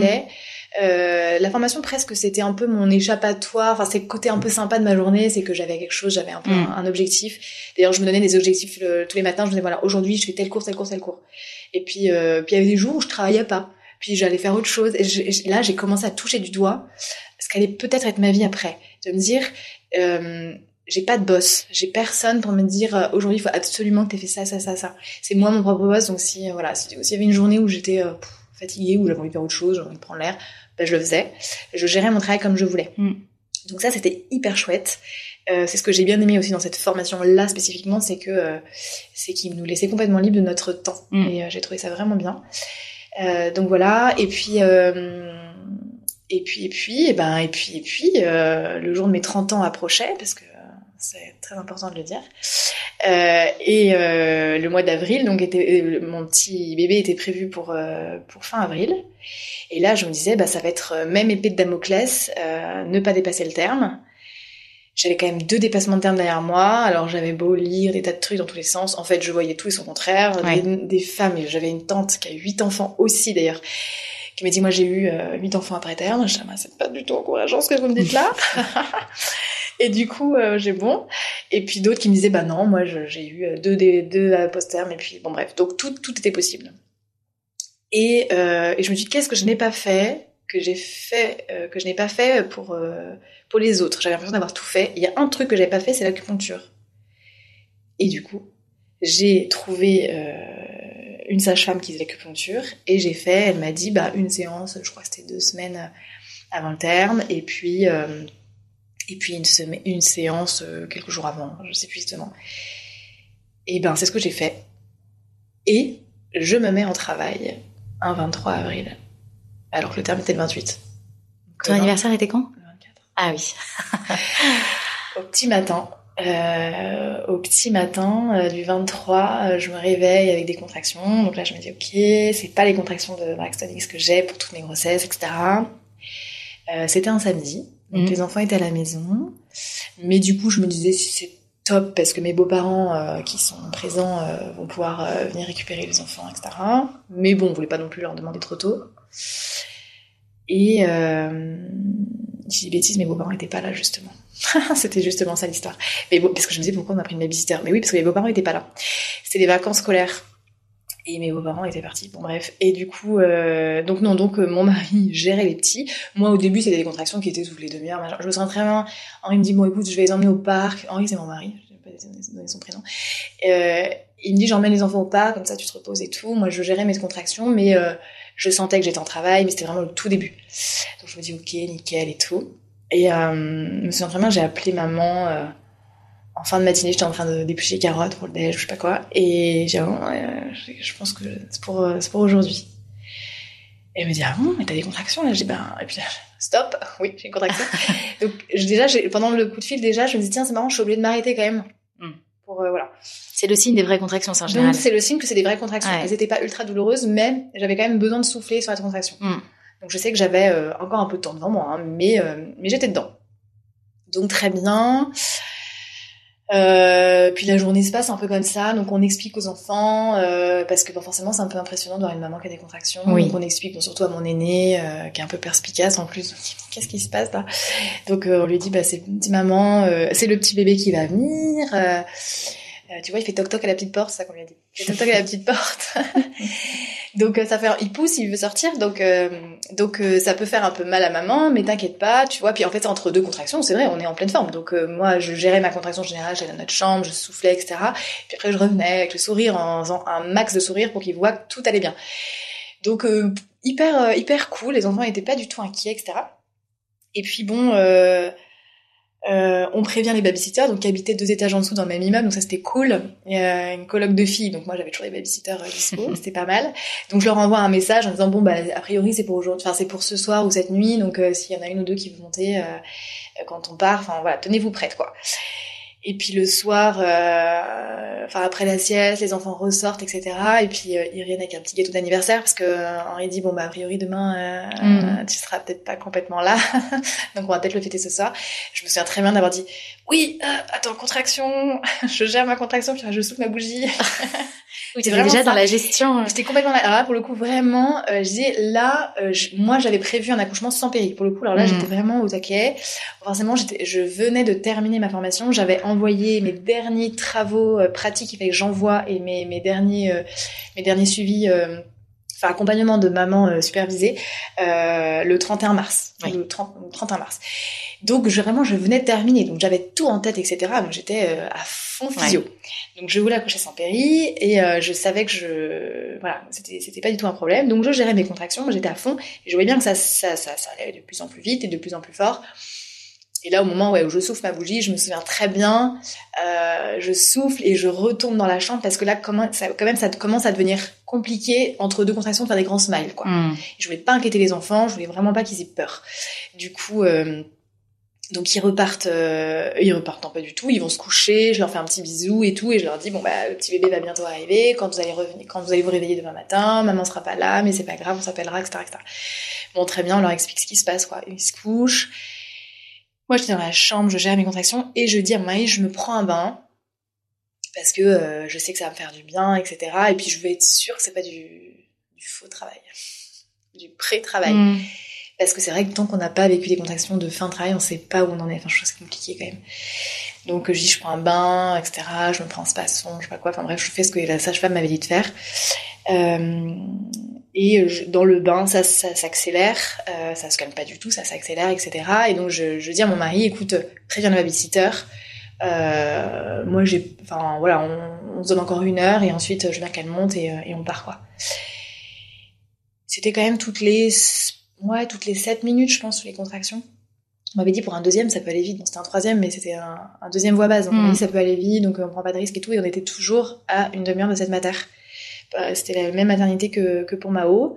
Euh, donc, euh, ok, babysitter arrive, elles me font des petits smiles et tout. Elles arrivent à 2-3. Elles disent, on avait une soirée sushi ce soir. Je dis, bah, venez tous, allez hop, c'est parti, très bien. Faites-vous la soirée sushi. Et puis, euh, et puis nous, on part. On prend un taxi parce que comme ça, on, les boîtes de taxi avec lui. Enfin, très bien.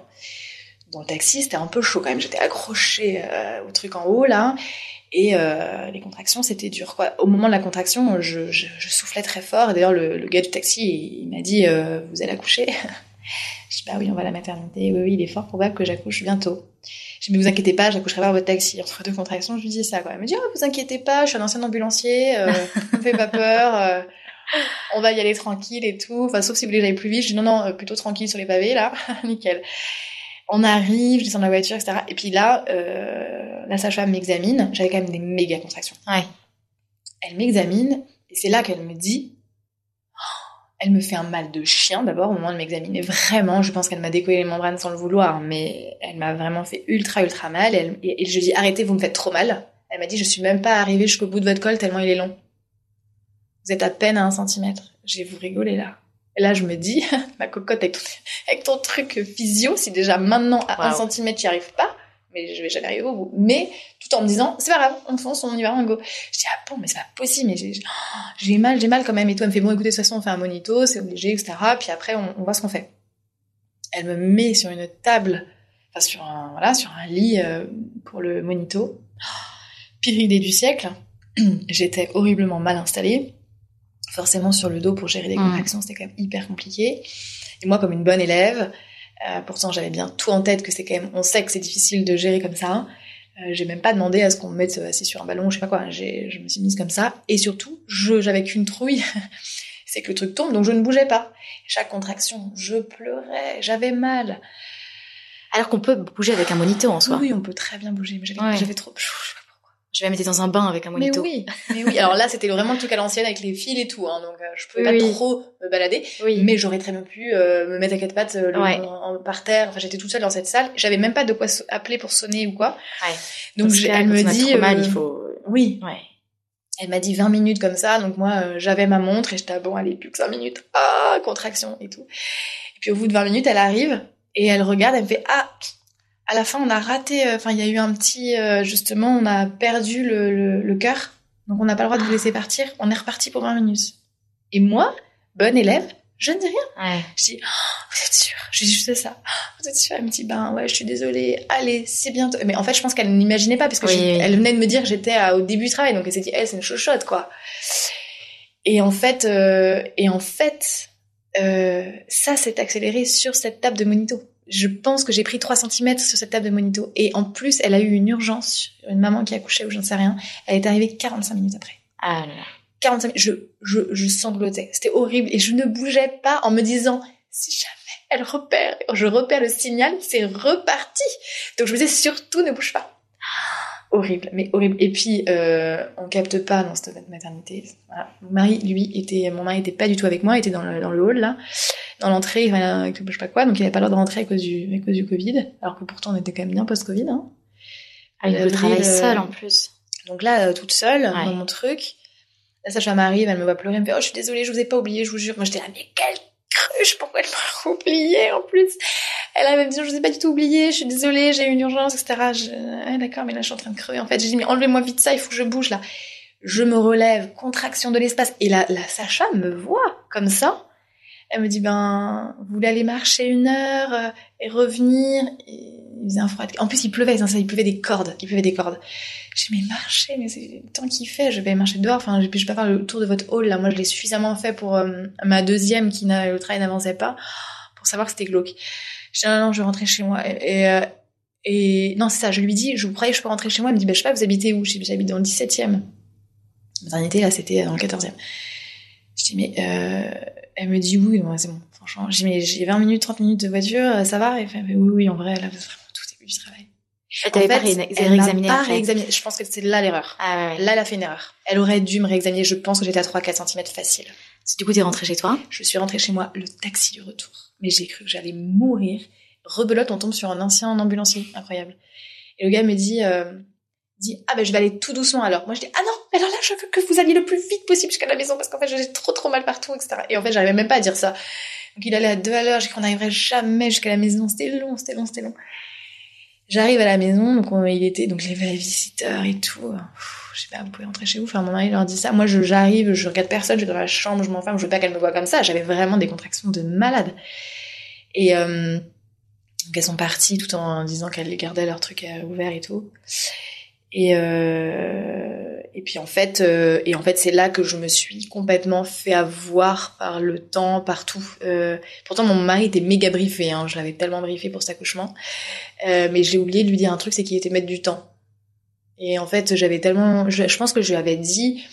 Euh, ben rien, c'est-à-dire que moi je m'étais dit quand ça deviendra trop dur et que c'est toutes les temps de minutes, etc. Mais sauf qu'en fait, en pleine nuit, dans le noir, je suis rentrée à la maison, il était minuit, euh, en fait, euh, j'étais, je savais pas quel temps, et combien de temps j'avais entre chaque contraction. Mmh. J'avais pas la moindre idée. J'étais dans ma j'étais en train de gérer mes contractions. Euh, je m'occupais pas du tout de tout ça. Je, je m'occupais juste de pas mourir entre à chaque contraction. Ouais. Quoi. Tu voyais pas l'accélération Pas du tout, pas du tout, pas du tout.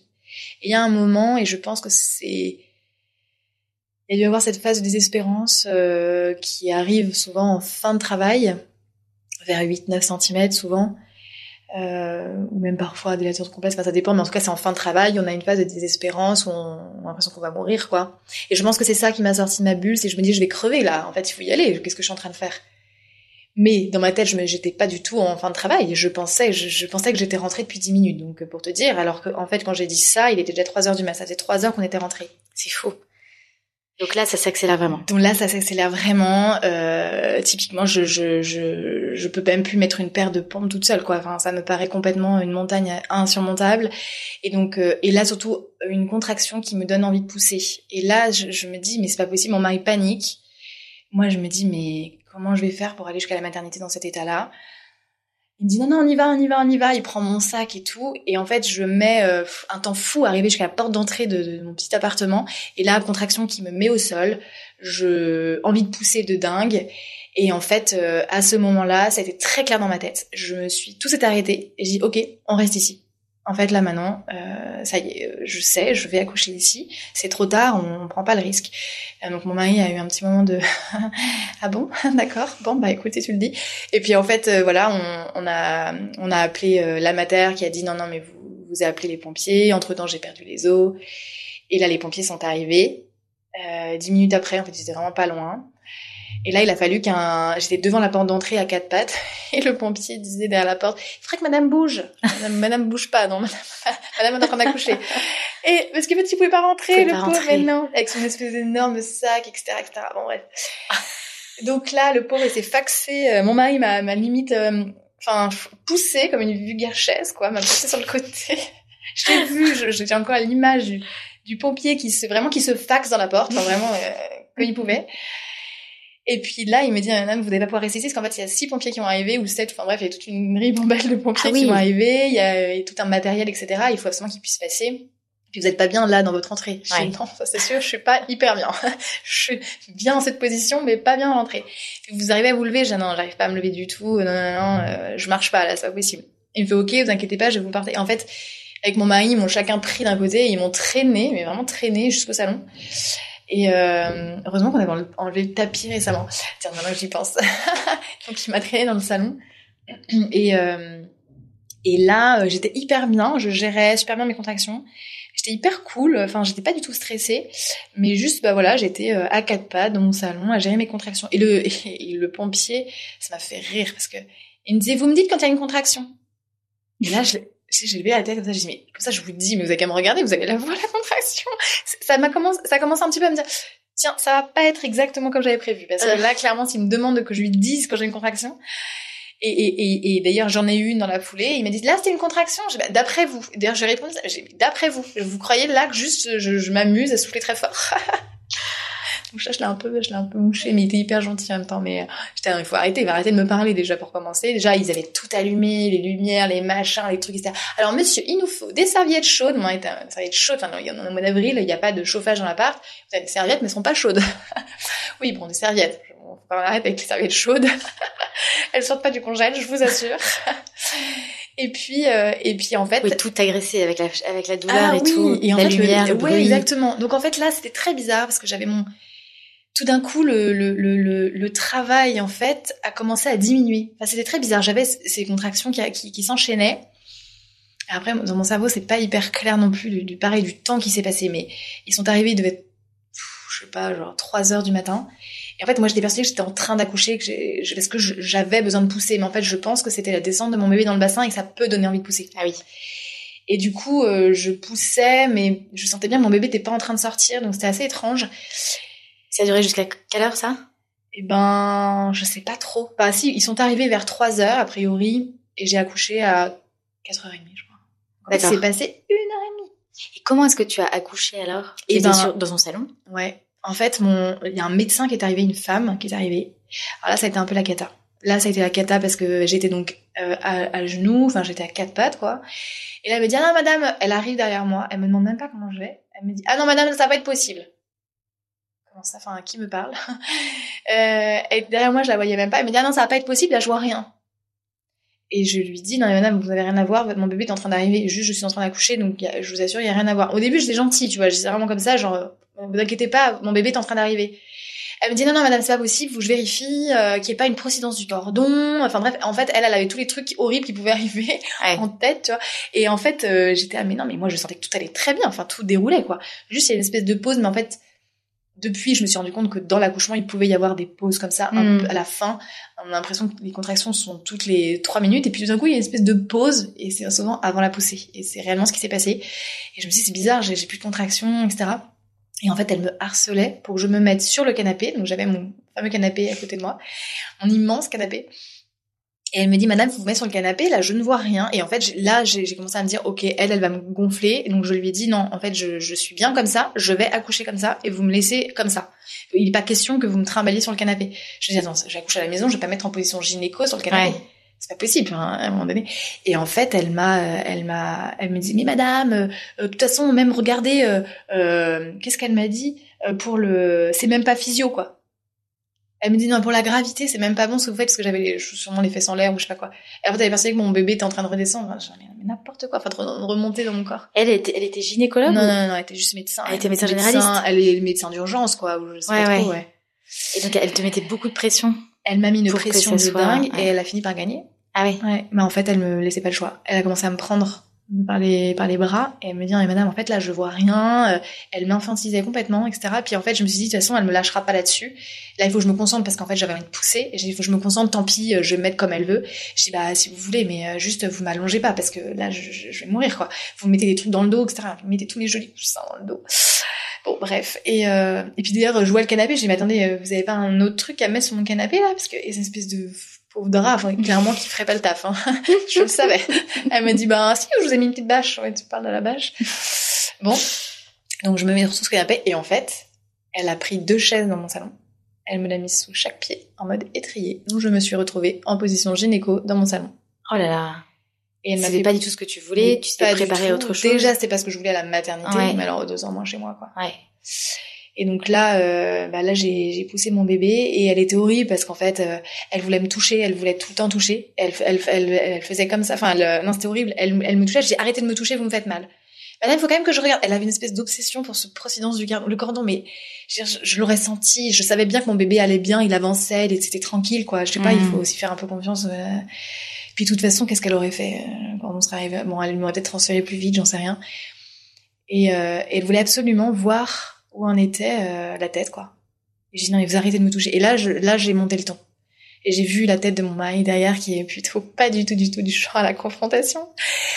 Et, euh, et je lui ai dit, ce que j'ai vu sa tête, genre, pas de scandale, s'il te plaît.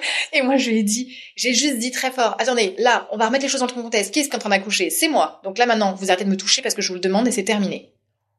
Elle me dit, madame, vous ne me parlez pas comme ça. Donc je me dis, bah, vraiment, je me suis engueulée avec elle alors j'étais en Oh plein accouchement. Et je me dis, mais quelle honte, parce que quelle honte pour elle. Quelle honte, parce que, enfin, franchement. Bon, bref.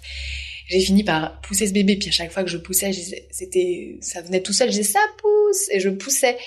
Et elle me disait, ah bah bien sûr, madame, que vous poussez, vous êtes en train d'accoucher. Je disais, mais, mais tais-toi, mais tais-toi, Ouais, je veux même pas t'entendre, toi, en fait. Je veux même plus te voir. Pousse-toi. Ah ouais, ouais. Non, c'était une cata, c'était une cata. Clairement, je... et à la fin, j'ai demandé, mais vous avez déjà fait un accouchement? Elle me dit, ah oui, oui. Les pauvres, quoi, les pauvres euh, autres femmes qu'elle a vues avant, qu'elle a peut-être traumatisées, j'en sais rien.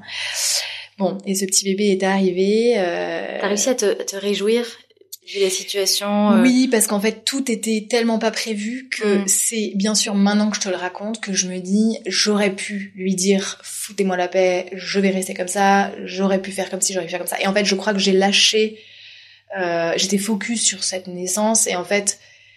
euh, Tant mieux aussi, parce que du oui, coup, exactement. c'est plus important. Euh, oui, il y a eu un ou deux moments où je me suis dit, mais elle se fiche de moi. En fait, je, je, je, je suis en train d'accoucher et elle m'engueule. Enfin, elle me, elle me, tu vois, on Ouais. rentre dans un, dans un truc de confrontation. C'est pas possible, quoi. Ouais. Mais euh, j'étais, je, je, ça m'a pas traumatisée parce que. euh, parce que je me suis, ouais, parce que j'ai poussé ce bébé et que j'avais envie qu'il naisse, parce que quand même j'avais quand même les douleurs de la contraction. Enfin, je, ouais, la- la- l'accouchement physio, c'est quand même pas une partie de, euh, de, ouais, de, cueillette que de pâquerette, quoi. Ouais. Donc euh, je, je, je crois que j'étais un peu entre deux tout le temps, euh, en train de me dire, mon Dieu, mon Dieu, ce qui est en train de se passer. Puis en même temps, bon voilà, donc j'ai j'ai fait naître ce petit bébé. pareil, Euh, c'était une surprise pour le sexe. Ouais, c'était une surprise. Euh, et ce qui était trop mignon, c'est alors oui, ce que je raconte pas là, mais parce que bon, on peut pas tout dire, mais euh, c'est que mon mari, bah, le pauvre, lui, euh, c'est quand je me suis, euh, quand j'ai eu une contraction devant la porte d'entrée. En fait, j'étais devant la chambre des enfants aussi, et que j'ai réveillé les enfants. Et du coup, mon mari a passé euh, tout l'accouchement à, à courir. Il a mis nos enfants dans, dans notre chambre qui était en face du salon, enfin en face du canapé. Et du coup, il ouvrait la porte, il regardait où ça en était, il venait me voir quand il voyait que ça allait pas trop. Il repartait voir les enfants. Ah oui, il devait gérer les deux Il en devait temps. gérer tout ça en même temps. Alors lui, ça a été un peu euh, chaud patate, quoi, et euh, un peu compliqué.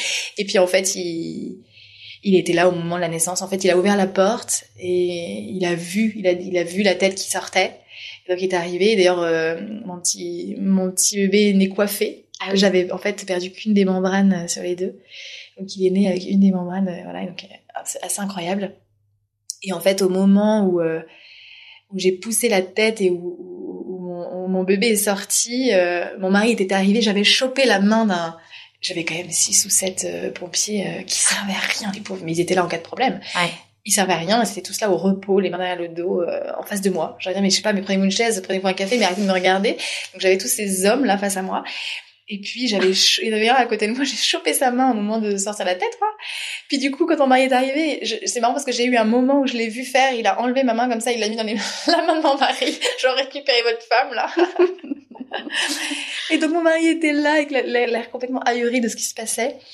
Et puis voilà, euh, mon petit bébé né. Et puis bon, la, la, la, la- la- le fameux médecin là, elle était un peu, un peu pataude. Elle était là. Euh, il faut m'apporter un truc sec. euh, Il va glisser, il va glisser. Et je, je moi, je, je, je voyais pas mon bébé parce qu'il était en dessous, il avait encore mon gros ventre et tout. Je le voyais pas. Il a mis un temps fou à me le donner. Puis elle a dit, ah, c'est un garçon. Je sais pas, vous auriez pu me laisser regarder quand même. bon, voilà. Ouais. Donc euh, elle a dit c'est un petit garçon. Et alors là, pour le coup, euh, erreur totale. Je pensais que c'était une fille. Ah oui. Ma fille, j'étais sûre que c'était une fille, et là, j'étais sûre que c'était une fille. Alors là, ça a été le ah, d'accord, ok, bon, bah c'est un garçon, super, génial, trop contente. Et mes deux petits, mes deux petits grands là, mes deux grands petits, qui ont les pompiers en fait ont tenu la porte juste le temps que je je Ah ouais. sors ce petit bébé. Et puis dès que dès que Bosco est, est- est sorti, ils me l'ont mis après contre moi, ils ont mis un drap sur moi et ils ont fait venir mes petits. Et là, j'avoue, j'ai adoré. Mais j'ai adoré d'avoir euh, tous mes petits poussins euh, avec moi, quoi. C'était à côté de moi sur le canapé. L'avantage, c'est qu'il y avait de la place à côté de moi. c'est incroyable. Vous Incroyable. étiez directement tous ouais, les cinq. tous ensemble. Ouais, ouais. Ils étaient. euh, euh, je me souviens encore du regard de mon aîné, surtout parce que mon- ma petite euh, Mao euh, captait pas très bien ce qui se passait. Je rentrais en pleine nuit, la pauvre. Et lui, il était complètement. Puis déjà, il y avait des pompiers dans le salon. Alors ça, je crois que ça lui a refait sa je sais, c'est son année. Mais il était complètement avec des yeux euh, écarquillés de voir ce tout petit bonhomme euh, sur moi. Et puis on lui avait donné les prénoms. C'était une fille, c'était un garçon. On lui avait dit. Ce qui est amusant, c'est qu'il y a plusieurs personnes qui ont essayé de le savoir pendant la grossesse et il l'a jamais dit. Ah, il est fort. Que j'étais persuadée qu'il grille, Oui. dirait tout. Et puis, non, il, a, il inventait toujours un truc et tout. Et, euh, et du coup, c'est lui qui a donné le prénom. J'ai dit, alors, c'est un petit garçon, on avait dit qu'il s'appellerait comment? Et c'est lui qui a dit, ça sera Bosco. Je sais pas, voilà, c'est Bosco. Ah ouais. Incroyable, incroyable. Et là, tout d'un coup, pff, petite, euh, ouais, petit nuage, quoi.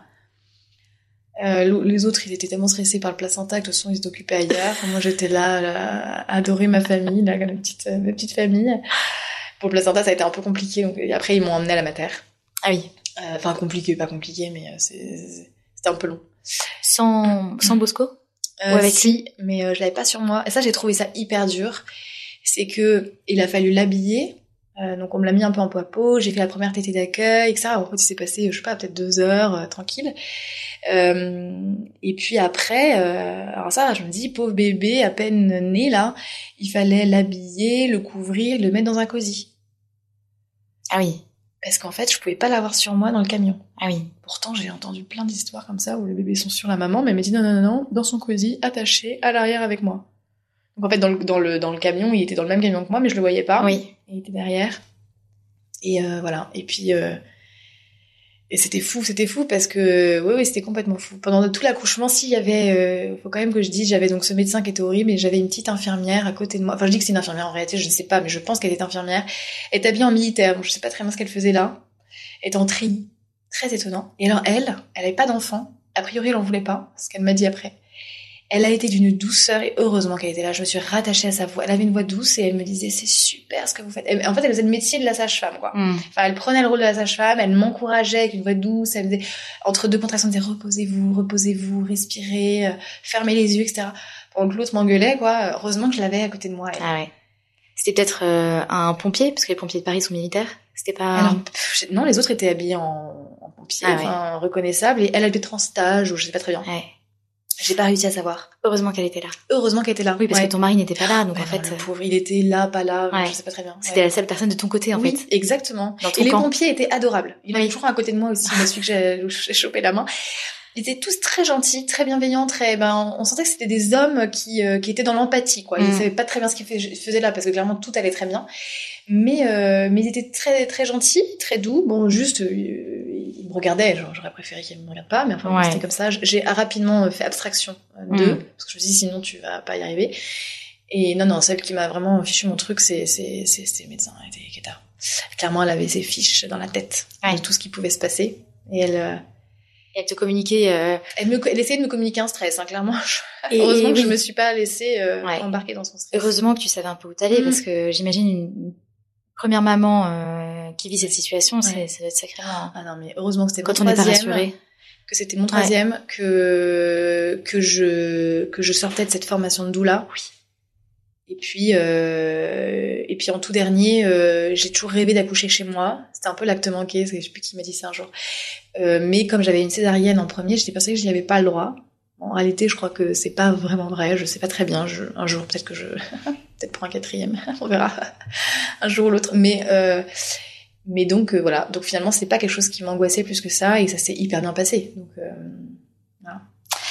Et après avoir vécu ces trois accouchements hyper différents, mm. tous, mm. Euh, comment est-ce que tu comment est-ce que tu accompagnes les femmes aujourd'hui? Quelle est ta posture? Alors ma posture, elle est de surtout pas parler de mon histoire. Il y en a très peu, et il y en a beaucoup qui vont découvrir euh, grâce ce podcast. Il y en a très peu qui sont au courant. Euh, il y en a certaines qui me demandent euh, au début, quand en fait, en accompagnement avec une femme, ça commence toujours par une première rencontre, en général par téléphone. Euh, c'est une première prise de contact, ça permet euh, de voilà de d'échanger rapidement sur euh, quel est le besoin de la maman.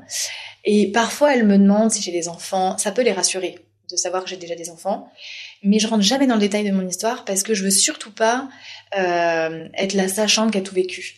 Ce qui me fait marrer parce qu'en fait, euh, tous les gens qui me connaissent et qui connaissent l'histoire de mes trois naissances, de mes trois grossesses et mes trois naissances, euh, me disent toutes non mais attends t'es née pour être doula quoi. Enfin et puis l'histoire continue de te prouver que tu dois être doula, t'as tout vécu et tout. Genre oui sur le papier j'ai tout vécu, en réalité non bien sûr, mais ça me donne, ce qui est sûr c'est que ça me donne une facilité de transmission euh, parce que je parle de choses que j'ai vécues. Donc ça mmh. c'est vraiment euh, hyper chouette. Autant j'ai vécu la maternité privée, j'ai vécu le public, j'ai vécu euh, le domicile, j'ai prévu le, la césarienne, l'urgence, euh, quand tout va bien, quand tout est long, quand tout est rapide. Enfin, j'ai un peu tout, oui, mm. un peu tout touché du doigt, on va dire.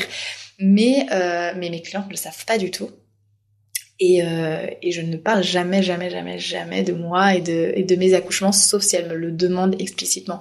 Et très souvent, euh, je vais très rapidement Mm. et je voilà. Il y en a une un jour qui m'a dit ouais moi mon plus gros stress c'est d'accoucher à la maison, de pas avoir le temps de partir, de pas savoir les contractions et tout.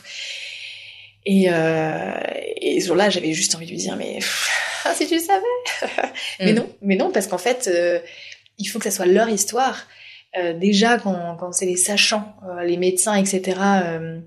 euh, on a un peu envie de s'appuyer que sur eux parce qu'en fait c'est eux qui savent.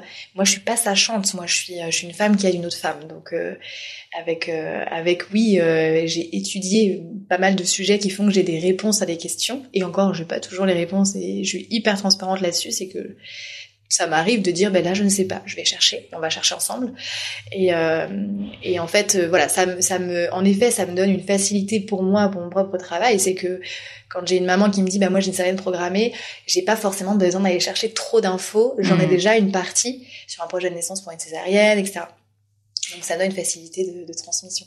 C'est très beau, je trouve, ce, ce rôle de la Ouais. femme. Enfin, je le vois comme assez immémorial, c'est-à-dire, Mm. euh, je l'imagine euh, dans les siècles passés Bah, que c'était oui. beaucoup plus euh, présent. Et- Bah, c'est c'est là que, la- en fait, euh, le jour où la doula a, a été créée, je dirais, c'est le jour où les, les, où les femmes se sont retrouvées euh, face aux médecins pour accoucher et non plus face à d'autres femmes. Mm. Euh, alors, euh, les sages-femmes font ça très bien, mais on voit aujourd'hui qu'il y a une grosse crise dans les sages-femmes. Il y a un gros problème de, de, de monde, de, de temps, de, de, de voilà. De, elles disent toutes, hein, elles ont, un- il y a un, le statut. de, ouais, ouais, de plein de choses Ouais. et qui font que nous on existe parce qu'on est là en, en complément et on travaille main dans la main avec les sages-femmes. Moi, je travaille avec plusieurs sages-femmes, ils sont, ils sont super et euh, et, et en fait, euh, on prendra jamais la place sage-femme parce qu'on en est bien incapable et que je ne prendrai et, et que moi vraiment, euh, quand j'entends des sages-femmes qui s'inquiètent encore du, rôle des doulas, etc. De, dis mais moi je prendrais pas cette responsabilité de la vie d'un petit être comme ça. Euh, c'est bien une des choses qui fait que je suis pas sage-femme et que je suis doula. C'est que moi, je suis pas responsable, euh, même juridiquement en fait. Euh, et d'ailleurs, la première chose qu'on, une des premières choses qu'on nous dit quand on est en formation, c'est si vous faites de la présence à l'accouchement, parce que toutes les doulas ne le font pas. Moi, je le fais. Et en fait, on nous, on nous dit si c'est un accouchement à domicile, par exemple, vous n'arrivez jamais avant la sage-femme. Vous êtes là en plus quand la sage-femme, quand le médical est là, enfin quand quelqu'un peut prendre en charge justement cette naissance, parce que si jamais elle accouche et que la sage-femme n'est pas encore arrivée, vous êtes responsable de ce petit bébé qui arrive. Et moi, je suis bien incapable d'accueillir euh, d'accueillir une difficulté, parce qu'en réalité, euh, la plupart du temps, il se passe euh, pas grand-chose d'autre que le bébé arrive et tout se passe bien. Mais s'il y a une difficulté, je suis absolument pas formée à ça, Mm. Euh, et je ne voudrais pas du tout me Oui. retrouver voilà dans cette situation. Alors, comment ça se passe un accompagnement? Tu parlais de l'avant, du pendant Ouais. et de l'après. Ouais, Euh, quelles sont les différentes possibilités? Eh bien, en fait, c'est un peu quand on ressent le besoin d'être accompagné. Donc, euh, euh, il y a un peu deux, deux types, je dirais, euh, principaux. Des, types principaux, c'est que soit la femme me contacte très en amont de, enfin, au tout début de sa grossesse, et dans ces cas-là, ça peut être, on se voit. Euh, une fois par mois par exemple euh, ou alors au tout début s'il y a pas mal de, difficultés ben, on peut voir une fois par semaine puis après on espace un peu. Euh, bon c'est très voilà au cas par cas. Il y a peut-être qui me contactent un peu à la fin de la grossesse en mode il y a l'accouchement qui arrive là plein de choses qui remontent plein de, questions le projet de naissance comment on fait tout ça. Donc ça en général je les vois une ou deux fois avant la naissance. Et puis et le postpartum donc moi pour le coup je fais pas de suivi d'accompagnement plutôt de suivi d'ailleurs d'accompagnement que en postpartum je peux le faire mais en réalité j'aime bien les voir au moins une fois avant Mm. parce que je trouve que euh, dans moi en tout cas euh, je, je vais avoir du mal à accompagner un couple qui vient d'accueillir un enfant euh, sans avoir un peu euh, vu euh, le, le couple avant Oui. euh, qui a pas la tête dans le guidon et Mm. etc donc moi j'aime bien même s'il n'y a pas un accompagnement pendant la grossesse au moins les voir une fois Mm. après bon si les choses se font les choses se font mais mais voilà dans l'idéal c'est ça et le postpartum euh, moi je propose un, un accompagnement jusque je sais pas jusqu'aux aux trois premiers mois en gros Mm. euh, mais c'est souvent surtout dans les premières semaines en réalité Oui. euh, les premiers jours et les premières semaines ça peut être le retour au travail on peut ne pas se revoir et puis euh, on se garde un petit rendez-vous pour avant le retour au travail pour peut-être voilà aider à, à à réfléchir à ce qu'on met en place etc Ok. et ça peut être de la présence à l'accouchement Euh, pour toi, ça serait quoi les, les trois meilleurs conseils à donner pour euh, le postpartum? Alors, le premier conseil que je pourrais... Euh, alors, j'aime pas le mot conseil, mais... Euh, bon, ça reste un petit conseil quand même, de femme à femme presque. C'est... Euh, de ne jamais rester seul quand on en a besoin, c'est-à-dire de se faire aider, de se faire aider et de prévoir de se faire aider plus ça même. C'est de prévoir de se faire aider et après, si finalement il n'y a pas besoin d'aide, tant mieux. Ou pas d'ailleurs, mais en tout cas, euh, en amont de la naissance, de se dire euh, voilà ça, euh, je sais que je vais avoir, je, voilà, je, veux pouvoir compter sur telle ou telle personne et se faire un peu une petite liste, voilà, des personnes ressources pour pour telle ou telle chose, mais de prévoir de se faire aider. Si on n'a pas besoin, tant mieux et voilà. le deuxième conseil que je pourrais donner, c'est de raconter son accouchement. Euh, ça, c'est un conseil qui est, qui est peu donné, mais je trouve que c'est important de pouvoir raconter parce que là, euh, par exemple, je viens de raconter mes trois accouchements. Il y a encore des choses. Euh, je me dis c'est marrant que je m'arrête là-dessus, alors qu'en fait, je pensais que ça m'était passé complètement à côté. Quand on raconte son accouchement, ça permet de, de revivre des certaines choses qui peuvent être un peu enfouies comme étant banales, qu'en fait, ça nous a marqué. Euh, et ça permet de continuer à, à avancer avec ce petit bébé sans avoir des choses qui nous ont qui nous ont embêtés ou enfin voilà des choses qui, qui peuvent être un peu alors sans aller jusqu'à traumatisant mais euh, en tout cas qui qui sont un peu pesants dans notre dans notre histoire. Et troisième petit conseil c'est euh, de demander de l'aide euh, mais c'est au-delà de demander euh, de pas être seul c'est surtout euh, déléguer, en fait, euh, euh, savoir ce qui va pas nous faire plaisir en postpartum. Euh, si pour nous, euh, je sais pas moi, faire euh, faire les repas, c'est euh, le pain somme vraiment, c'est vraiment horrible. Et eh ben on délègue ça. Et il y a beaucoup de gens quand on accouche dans nos familles, dans nos proches, dans nos amis qui disent qu'est-ce que je peux faire pour toi? Et en général, on est là, bah je veux pas rien. Enfin ou alors des gens qui veulent faire un cadeau et qu'est-ce que de quoi tu as besoin? Plutôt du 9 mois plutôt du 12 mois? Ben non j'aimerais bien que tu viennes passer juste une heure euh, euh, si tu peux venir me faire ou un peu de ménage ou tu peux me faire euh, juste un, un repas pour ce soir parce que là je suis vannée j'ai besoin de dormir et tout. Et en fait vous vous rendrez compte que euh, c'est pas facile à demander et en fait, les gens à qui vous demandez ça sont hyper valorisés et se sentent super utiles, beaucoup plus que si vous disiez, bah, je préfère plutôt du 9 mois, euh, salopette bleue, quoi. Donc en fait, euh, n'hésitez pas, vous valorisez les gens que vous aimez, euh, qui, qui, vous demandent de l'aide et qui vous demandent ce qu'ils peuvent faire pour vous. Euh, vous les valorisez et vous, vous avez vraiment quelque chose dont vous avez besoin. Voilà. Super. Bah écoute, ça, ça me parle beaucoup. Merci pour ces tout ce que tu nous as raconté, ton témoignage, euh, tout ton parcours de doula et, et ses conseils à la fin. Pour terminer, souvent je pose une question, enfin deux questions. La première, c'est dans ta maternité en général, euh, qu'est-ce qui est le plus beau et qu'est-ce que tu trouves le plus dur? Alors, ce que je trouve le plus beau, euh, ça m'est arrivé encore il y a deux trois jours, c'est d'être capable. Alors là, je parle d'être une maman de trois enfants en bas âge, c'est être capable de encore m'émerveiller devant les progrès de l'un ou de l'autre euh, dans le dans le brouhaha de la vie. Euh, voilà, c'est là encore, il y a deux jours, euh, j'ai mon petit garçon de 9 mois qui s'est mis debout. Et euh, on était en plein dans le dîner, le bain, enfin c'était le bain, c'était un peu le bazar et tous les enfants étaient super excités. Mon mari venait de rentrer encore son sac à dos sur le dos. Regarde, attends, il se met debout. Et en fait, voilà, c'est être capable de... Ouais, et ça, je trouve ça génial d'être encore capable de m'émerveiller devant mes enfants. Euh, et le plus dur, euh, je pense que c'est cette ambivalence, c'est un peu euh, mon mot en ce moment, c'est que je, je, je, le vis complètement entre euh, mon épanouissement de mère et là en l'occurrence aussi d'auto-entrepreneur et de avec ma nouvelle euh, activité pro de doula que je, je suis profondément heureuse et les moments de down total où j'ai envie de m'enfermer, de partir ou de partir très loin toute seule. Et ça, c'est, je trouve pas évident. De, de ces coups de mou, on se dit mais je vais jamais y arriver. Et en même temps, je suis tellement heureuse, quoi. Et donc du coup, voilà, ça c'est peut-être le truc le plus dur, c'est euh, de pas être tout le temps en train de culpabiliser, de me dire je prends pas assez de temps pour mes enfants, là je suis encore en train d'envoyer des messages alors qu'en fait j'ai récupéré mon enfant à l'école. Bon voilà, donc c'est ça peut-être le plus dur.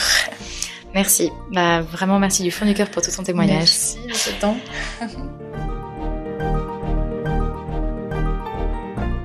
Ce qui m'a le plus marqué dans cet épisode, c'est vraiment euh, l'aspect différent de tous ces accouchements. Euh, c'est assez impressionnant de voir euh, qu'on deux accouchements ne se ressemblent pas. Et là, on a vraiment eu le récit par le menu de ces différents accouchements. Je trouvais ça passionnant euh, et j'ai vraiment envie de découvrir plus sur le métier de doula.